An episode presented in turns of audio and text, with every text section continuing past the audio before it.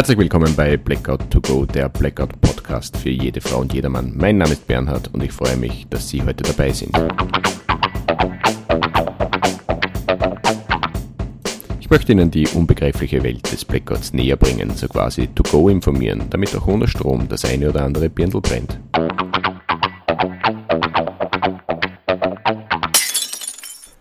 Herzlich willkommen bei Blackout to Go Staffel 1 Folge 9 Heizen und Kochen. Es ist meine Ehre, dass Sie wieder dabei sind.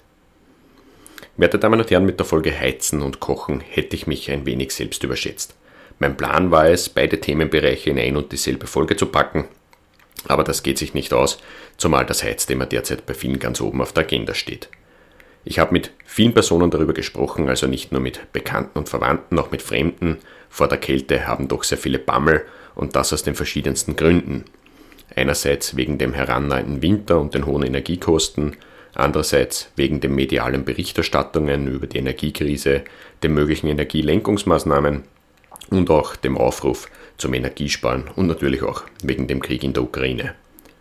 Und wenn diese Gründe auch noch mit einem Blackout in Verbindung gebracht werden, dann ist es durchaus verständlich, warum bei den individuellen Krisenvorbereitungen das Heizthema so hoch im Kurs steht und bis zu einem gewissen Grad sind diese Sorgen auch nachvollziehbar.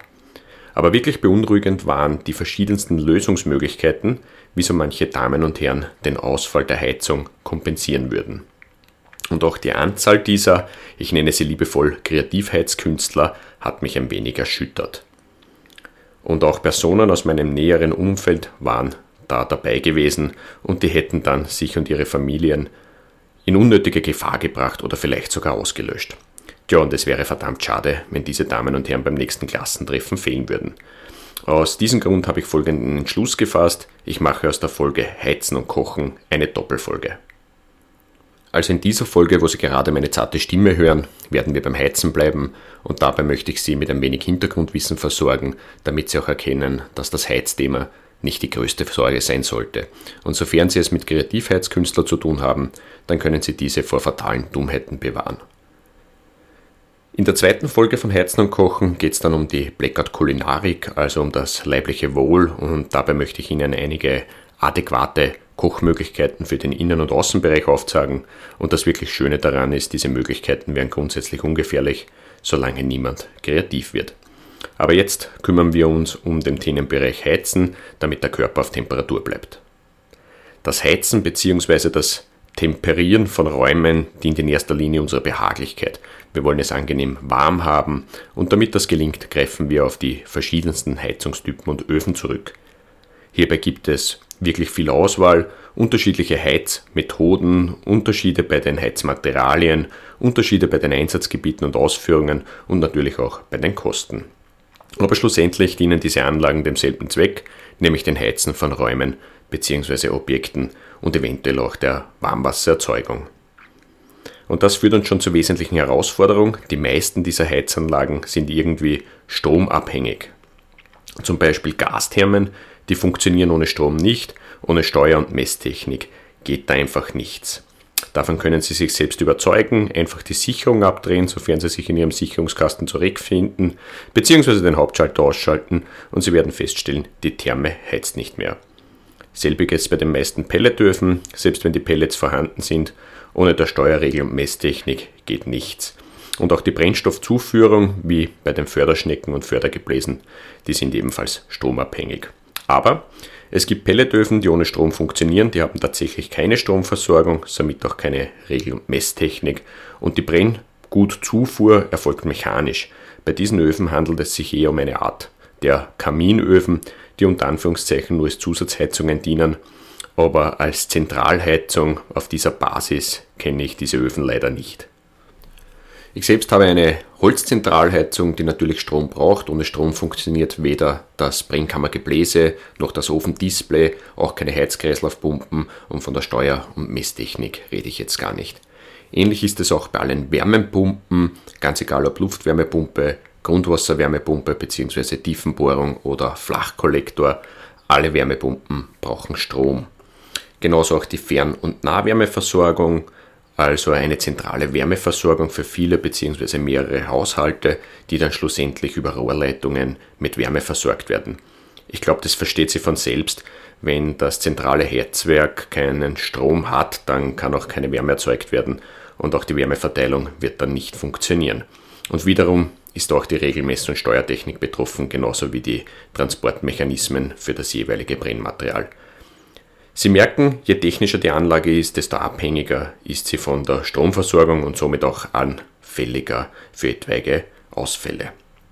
Weniger technisch, fast schon simpel erscheinen Solaranlagen, also thermische Solaranlagen für die Wärmegewinnung. Die gibt es fürs Heizen und auch für die Warmwassererzeugung. Sie sind ähnlich wie PV-Anlagen auf Dächern oder Terrassen bzw. aufgeständert im Garten montiert und die zugehörige Technik befindet sich meist im Keller und genau die benötigt wieder Strom. Aber vielleicht ist die optische Ähnlichkeit zur PV-Anlage der Grund, warum einige glauben, dass diese Anlagen bei Stromausfall funktionieren, aber dem ist nicht so. Bei Solaranlagen zirkuliert eine Trägerflüssigkeit. Für diese Zirkulation braucht es dann Pumpen und die Pumpen brauchen wiederum Strom. Und was die Regel Steuer- und Messtechnik betrifft, darüber wissen Sie schon Bescheid. Also selbst wenn die Sonne scheint, ohne Stromversorgung zirkuliert dort nichts. Gleiches gilt grundsätzlich für PV-Anlagen. Die allerwenigsten PV-Anlagen funktionieren bei einem Stromausfall. Das glauben zwar wieder sehr viele, aber die meisten PV-Anlagen sind nicht inselfähig. Gleich vorweg, zu den PV-Anlagen in Verbindung mit einem Blackout wird es sicher eine oder zwei Folgen geben, aber bis dahin darf ich Sie noch um ein wenig Geduld bitten. Wir haben noch wichtigere Themenbereiche vor uns. Wenn Sie eine Ölheizung haben, werden Sie ebenfalls Geduld benötigen, nämlich so lange, bis die Stromversorgung wieder funktioniert. Ölheizungen haben Heizungssteuerungen und diese brauchen Strom. Und generell bei einer Ölheizung, also bei diesen CO2-Schleudern, wäre ein Umstiegsgedanke sicher nicht fehl am Platz. Sofern Sie einen Umstieg planen oder machen, dann stauben Sie bitte auch die Förderungen vom Bund bzw. der Länder ab, denn dafür sind sie auch da. Abstauben, meine Damen und Herren. Abstauben können Sie im Blackout-Fall Ihre E-Heizung, sofern Sie eine haben. Die wird sicher nicht warm, aber das versteht sie hoffentlich von selbst. Wie Sie merken, von den klassischen Heizmethoden funktioniert eigentlich nichts. Vielleicht rührt daher die Sorge, dass es in den eigenen Verwänden recht kalt werden könnte. Aber ich möchte Ihnen mitteilen, und das ist mir ganz wichtig, es gibt Damen und Herren im Energiesektor, die im Fall der Fälle alle Hebel in Bewegung setzen, damit die Stromversorgung ehestmöglich zurückkehren wird. Und dann, wenn die Phase 1 eines Blackouts überwunden ist, also wenn die Stromversorgung wiederhergestellt ist und Ihre Heizungsanlage keinen Schaden genommen hat, dann sollten Sie auch wieder heizen können. Also wer die drei Phasen eines Blackouts kennt, ist klar im Vorteil. Und ich möchte anmerken, in meiner Region gab es schon öfter Stromausfälle und es werden noch viele kommen, aber keiner hat bis jetzt einen Schaden an meiner Heizungsanlage verursacht. Es gibt aber auch Heizungsanlagen, denen ist ein Stromausfall wurscht. Die sind nicht von der Stromaus Stromversorgung abhängig. Wie eingangs erwähnt, diese speziell mechanischen Pellethöfen, aber auch ein Kachelofen braucht keinen Strom. Ein Kachelofen ist krisensicher, wie gesagt, er braucht keinen Strom, nur entsprechendes Heizmaterial, aber der Ofen muss im Blackout-Fall schon existieren. So einen Kachelofen können Sie nicht herbeizaubern und dann irgendwie schnell aufstellen. Das geht einfach nicht. So einen Ofen muss man im Vorhinein planen, dementsprechend dimensionieren und der muss dann entsprechend gesetzt werden. Dann haben wir noch Schwedenöfen oder ähnliche Holzkaminöfen, die brauchen auch keinen Strom und werden meist als Zusatzheizungen verwendet, beziehungsweise dienen sie der Optik oder der Romantik. Aber auch diese müssen im Vorhinein schon vorhanden sein. Bei dieser Gelegenheit möchte ich kurz hinweisen, alle Öfen und Heizungen, die wir bisher besprochen haben, unterliegen gesetzlichen Regelwerken. Und diese sind in Österreich natürlich wieder länderspezifisch. Na, no, na, nicht. Einheitliche Regelungen wären vermutlich zu einfach. Und darum braucht es ein bisschen einen bürokratischen Aufwand. Aber im Grunde geht es bei diesen Regelwerken in erster Linie tatsächlich um die Anlagensicherheit inklusive einiger oder vieler Beilagen, je nachdem, in welchem Bundesland Sie einen Ofen aufstellen wollen. Bei Anlagen, die nicht ortsfest sind, also die trag- und schiebbaren, die Sie auch im Baumarkt erhalten, ist das wesentlichste Regelwerk die Betriebsanleitung. Diese sollten Sie nicht nur lesen, sondern auch befolgen. Und damit das auch gewährleistet wird, sind diese Betriebsanleitungen mittlerweile recht dick geworden. Und das liegt an der Mehrsprachigkeit. Also wenn Sie diese lesen und es hört sich an, als hätten Sie einen Vollrausch und gleichzeitig einen vollen Mund, dann haben Sie wahrscheinlich Niederländisch erwischt. Diese Geräte werden auch als Not- oder Zusatzheizgeräte bezeichnet und können eben recht einfach erworben werden. Einige dieser Geräte funktionieren auch ohne Stromversorgung und genau das macht sie anscheinend so interessant für den Blackout-Fall. Und so ist es mir passiert. Ich habe mich mit verschiedensten Personen über die Blackout-Thematik unterhalten und irgendwann kommt man dann auch zum Thema Heizen und da wurden dann Ideen vorgebracht, wo mir als freiwilligen Feuerwehrmann wirklich schlecht wird. Aus diesem Grund möchte ich hier ein wenig ausholen, damit es beim nächsten Klassentreffen keine Trauerminute gibt. Jedenfalls die Gasheizstrahler und Gaskanonen bis hin zu den Heizschwammel standen bei diesen Gesprächen sehr hoch im Kurs. Das lag auch daran, dass einige solche Geräte schon seit Jahren besitzen und auch verwenden. Und zwar in Bereichen, wo es ungefährlich ist. Auf Terrassen, in Werkstätten, als Baustellenheizungen. Also im Sinne des eigentlichen Verwendungszwecks. Aber im Blackout-Fall würden diese Gerätschaften dann in den Wohnbereich wandern und das ist gefährlich. Und im Nachhinein ist es vollkommen wurscht, ob ein Schaden aus Unwissenheit, Leichtsinn oder Dummheit entstanden ist. Er ist schon passiert und im schlimmsten Fall war er tödlich. Aber sowas könnte man ganz einfach vermeiden, wenn Mann oder Frau einfach diese Betriebsanleitungen lesen würde. Immerhin wurden sie auch dafür gemacht. Da drinnen stehen vor allem die sicherheitsrelevanten Dinge von den vorgesehenen Anwendungsbereichen über die spezifischen Sicherheitsbestimmungen bis hin zu den untersagten Anwendungsbereichen. Also lesen, verstehen und auf keinen Fall kreativ werden. So einfach wäre es. Nichtsdestotrotz will ich kurz auf die unsichtbare tödliche Gefahr hinweisen, die bei der falschen Verwendung von Heizgeräten entstehen kann. Der Killer wird Kohlenstoffmonoxid oder auch CO genannt Kohlenstoffmonoxid ist ein farbloses, geschmackloses und geruchloses Gas. Also Sie sehen es nicht, Sie schmecken es nicht, Sie riechen es nicht. Die kleinsten Mengen führen zu Vergiftungen und diese können dann auch tödlich enden, je nachdem wie hoch die CO-Konzentration war bzw. wie lange man dem Stoff ausgesetzt war. Also mit unseren Sinnen ist diese Gefahr nicht wahrnehmbar und genau darum ist sie auch so gefährlich.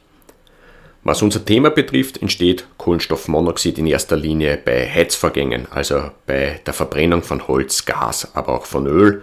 Und wenn Sie eine abgenommene Heizanlage betreiben mit all den behördlichen vorgeschriebenen Regelwerken, dann brauchen Sie sich auch keine Sorgen machen.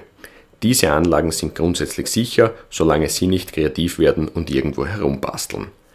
Bei den angesprochenen Not- oder Zusatzheizgeräten, also den kleinen und praktischen Gerätschaften, bei denen ist die Gefahr am größten. Und ich möchte anmerken, immer wieder hört bzw. liest man von solchen CO-Unfällen und diese sind in Situationen passiert, wo weit und breit kein Blackout war, zumindest nicht was die Stromversorgung betrifft. Kohlenstoffmonoxid entsteht aber nicht nur beim Heizen, sondern auch bei anderen Verbrennungsvorgängen, zum Beispiel bei der Verwendung von Notstromaggregaten und immer mehr Menschen stellen sich solche Geräte nach Hause. Und darum werden wir auch eine Folge zu den Notstromaggregaten machen. Des Weiteren entsteht Kohlenstoffmonoxid beim Grillen. Schließlich wird ja dabei etwas verbrannt, nämlich Holz, Kohle oder Gas und hoffentlich nicht Ihr Kotelett. Und während das Grillen im Freien eher ungefährlich ist, ist es in geschlossenen Räumen unter anderem tödlich und somit ist das Heizen mit dem Griller tabu. Das haben schlussendlich auch meine Kreativheitskünstler verstanden und bei dieser Gelegenheit kann ich nur an Sie appellieren, lesen Sie Betriebsanleitungen, vor allem bei den heiklen Dingen, erkundigen Sie sich zum Thema Kohlenstoffmonoxid, nutzen Sie dazu den Herrn Dr. Google, geben Sie CO-Vergiftungen ein und seien Sie überrascht, wie oft es hierbei zu Unfällen kommt. Oder fragen Sie Ihre Feuerwehr, die Damen und Herren helfen Ihnen sicher gerne weiter, denn die kennen sich aus. Vielleicht organisiert die Feuerwehr auch einen Vortrag zu dem Thema CO oder generell zum Thema Blackout. Ich kann mir durchaus vorstellen, dass es auch für Sie interessant ist, wenn Sie über die Einsatzbereitschaft und Leistungsmöglichkeiten der Feuerwehr im Blackout-Fall Bescheid wissen. Dort können Sie dann nachfragen, ob überhaupt Hilfe kommt, wenn jemand beim Kreativheizen die Bude anfackelt oder wenn eine romantische Kerzenparty auf das ganze Wohnhaus übergreift. Da wären wir jetzt bei der Brandgefahr, meine Damen und Herren. Die haben wir hinsichtlich Heizen noch nicht angesprochen, aber da selbst meine Kreativheizkünstler erkannt haben, wie gefährlich die unsachgemäße Verwendung von Heizgeräten ist, glaube ich, wir brauchen hierbei nicht in die Tiefe gehen. Ich möchte Ihnen aber schon noch mitgeben, wie Sie Ihren Körper warm halten können, wenn keine Heizungen funktionieren. Das habe ich mit meinen Kreativheitskünstlern auch besprochen und das hat durchwegs auch für Erstaunen gesorgt. Ich beginne mal so, in dem Moment, wo das Blackout beginnt, also tatsächlich in dem Moment, wo die Stromversorgung ausfällt, fallen auch die Heizanlagen aus. Das wissen wir schon. Aber deshalb wird es weder in meinem Wohnzimmer noch in Ihren sofort kalt. Das dauert eine gewisse Zeit. Und zwar ist das in erster Linie von den Transmissionsverlusten abhängig. Das heißt so in der Hausklimatechnik und beschreibt die Wärmeverluste durch Gebäudedecken und Gebäudewände. Dieser Vorgang ist wiederum abhängig der Baustoffeigenschaften und der Baustoffdicke. Also eine dünne Ziegelwand kühlt schneller aus als eine dicke Ziegelwand und ein Holzriegelhaus kühlt auch schneller aus als ein Betonhaus. Der zweite große Brocken beim Auskühlen schlägt sich bei den Lüftungsverlusten nieder, also beim zu langen und falschen Lüften. Somit ist klar, das Auskühlen können Sie nur bei den Lüftungsmaßnahmen beeinflussen. Und solange Sie nicht aktiv lüften, wird sich nur sehr langsam etwas verändern. Wenn Sie jetzt an die Phasen eines Blackouts denken, vor allem an die Phase 1 ohne Strom, dann sollte in Österreich die Stromgrundversorgung innerhalb von 12 bis 48 Stunden wiederhergestellt sein. Also spätestens dann würden die Heizanlagen wieder funktionieren, sofern diese nicht irgendwie beschädigt wurden. Ich würde meinen, das ist eine überschaubare Zeit und aus diesem Grund mache ich mir persönlich keine Sorgen zum Thema Heizen, auch nicht, wenn die Außentemperaturen weit unter dem Gefrierpunkt liegen würden. Aus meiner Studienzeit kann ich zumindest sagen, Kaltluftausbrüche mit wirklich niedrigen Temperaturen sind bei uns eher selten. Außerdem sind solche Ereignisse sehr gut in den Wettermodellen abgebildet. Und die wundersame Überraschung, plötzlich extrem kalt und niemand hätte es gewusst, die gibt's nicht. Aber für den seltenen Fall, dass es wirklich so extrem kalt ist und zeitgleich ein Blackout passiert, für diesen Fall greife ich auf meine Erfahrungen aus meiner Militärzeit zurück. Also meine Damen und Herren, spitzen Sie die Ohren, suchen Sie sich einen stabilen Untergrund oder halten Sie sich fest. In Kürze erkennen Sie die Quintessenz der heutigen Folge, also wie Sie Ihren Körper bei einem Blackout warm halten können, selbst bei den eisigsten Temperaturen. Dazu möchte ich Ihnen zwei Weisheiten aus dem Ausbildungsdienst mitgeben. Erstens, es gibt kein schlechtes Wetter, nur ein falsches Gewand. Zweitens, gegen Kälte hilft Bewegung oder das richtige Gewand. Also meine Damen und Herren, machen Sie Ihren Kleiderschrank auf, werfen Sie einen Blick hinein und atmen Sie tief durch. Dort drinnen ist Ihr Kälteschutz für einen Blackout-Fall und das funktioniert tatsächlich. Die Bekleidung haben Sie schon zu Hause, im Normalfall sogar mehr, als Sie gleichzeitig ohne fremder Hilfe anziehen können. Sie haben Erfahrung mit Ihrer Bekleidung, Sie brauchen für die Verwendung auch keine Betriebsanleitung lesen, Sie können sogar mehrere Kleidungsstücke übereinander ziehen, Sie brauchen dabei nicht auf Farbkombinationen oder auf Ihr Erscheinungsbild achten, es sieht sowieso niemand und Ihre Bekleidung ist grundsätzlich ungefährlich, selbst wenn Sie kreativ werden. Also wenn Sie Socken als Handschuhe verwenden oder von mir aus auch Unterhosen als Kopfbedeckung, es kann Sie nur wärmen. Und genau darum geht's. Und genau darum ist die Bekleidung auch das Nonplusultra für diese überschaubare Zeitspanne. Und sollten Sie wirklich zu wenig Kleidung haben, dann verwenden Sie einfach Decken oder machen Sie Kniebeugen bzw. Liegestütz. Ja, meine Damen und Herren, fassen wir zusammen. Bei einem Blackout werden alle Heizungsanlagen ausfallen, die irgendwie stromversorgt sind. Die Phase 1 eines Blackouts, also die Phase ohne Stromversorgung, sollte in Österreich innerhalb von 48 Stunden beendet sein. Diese Zeitspanne ist überschaubar. Mit der Rückkehr der Stromversorgung sollten auch die Heizungsanlagen wieder funktionieren, sofern diese nicht beschädigt sind. Aber für die Zeitspanne ohne Heizung, also wo die Gebäude langsam auskühlen, ist die Bekleidung der beste Kälteschutz. Sofern Sie sich Heizgeräte aus dem Baumarkt zulegen wollen, dann lesen Sie unbedingt die Betriebsanleitung. Betriebsanleitungleser sind klar im Vorteil und leben ungefährlicher und dadurch vielleicht auch länger. Bei manchen Baumärkten finden Sie die Betriebsanleitung sogar online, also noch vor dem Kauf können Sie sich zu Hause informieren und somit kann Sie kein Verkäufer verscheißern. Überlegen Sie sich auch, ob sie für diesen überschaubaren Zeitraum, also für die Phase 1 eines Blackouts, tatsächlich eine Heizmöglichkeit brauchen. Vielleicht wäre das Geld in anderen Bereichen besser investiert, zum Beispiel in Beleuchtungsmöglichkeiten oder in dem Lebensmittelvorrat oder vielleicht kaufen Sie sich auch Handschuhe oder eine Haube. Und zu guter Letzt informieren Sie sich über Gefahren hinsichtlich Kohlenstoffmonoxid und geben Sie dieses Wissen weiter. Aber bloß weitergeben, wenn Ihnen mein Podcast gefällt, dann darf ich Sie darum bitten, dass Sie diesen ein wenig teilen, vielleicht auch ein wenig liken und gerne können Sie diesen auch bewerten. Das wäre gleichzeitig auch ein Feedback für mich. Soweit so gut, Folge 9 beendet. An dieser Stelle vielen Dank an die Firma Content Link, dem digitalen Content Vermarkt in der Dachregion, welche die heutige Folge unterstützen. Im zweiten Teil der Doppelfolge von Heizen und Kochen geht es hauptsächlich um das leibliche Wohl. Hierbei beschäftigen wir uns mit den Kochmöglichkeiten für die Phase 1 eines Blackouts. Und natürlich kommen wir auch hier auf die Sicherheit zu sprechen, denn wie beim Heizen gibt es auch beim Kochen einige Gefahren und im Baumarkt werden Sie darauf sicher nicht hingewiesen. Ja, meine Damen und Herren, das war's für heute. Herzlichen Dank für Ihre Aufmerksamkeit. Bleiben Sie dran, damit auch ohne Strom ein Birndl brennt.